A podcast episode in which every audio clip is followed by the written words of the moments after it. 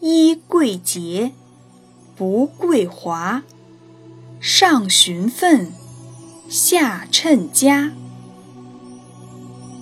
他的意思是说，穿衣服贵在整洁，不在华丽。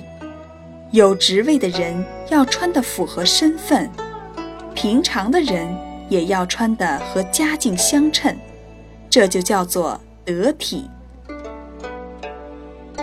王安石是宋朝最有名的宰相之一，不过他有一个很大的缺点。就是不讲究衣着的卫生，他不爱洗澡，不爱洗换衣服，总是脏兮兮的。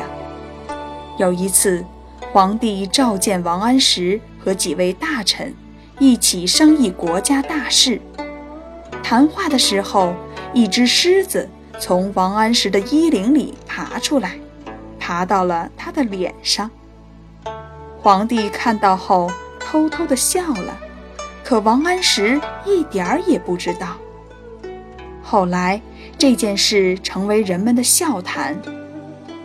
王安石是一位大政治家，但他的仪表真是糟糕透了。我们千万不要学他的样子。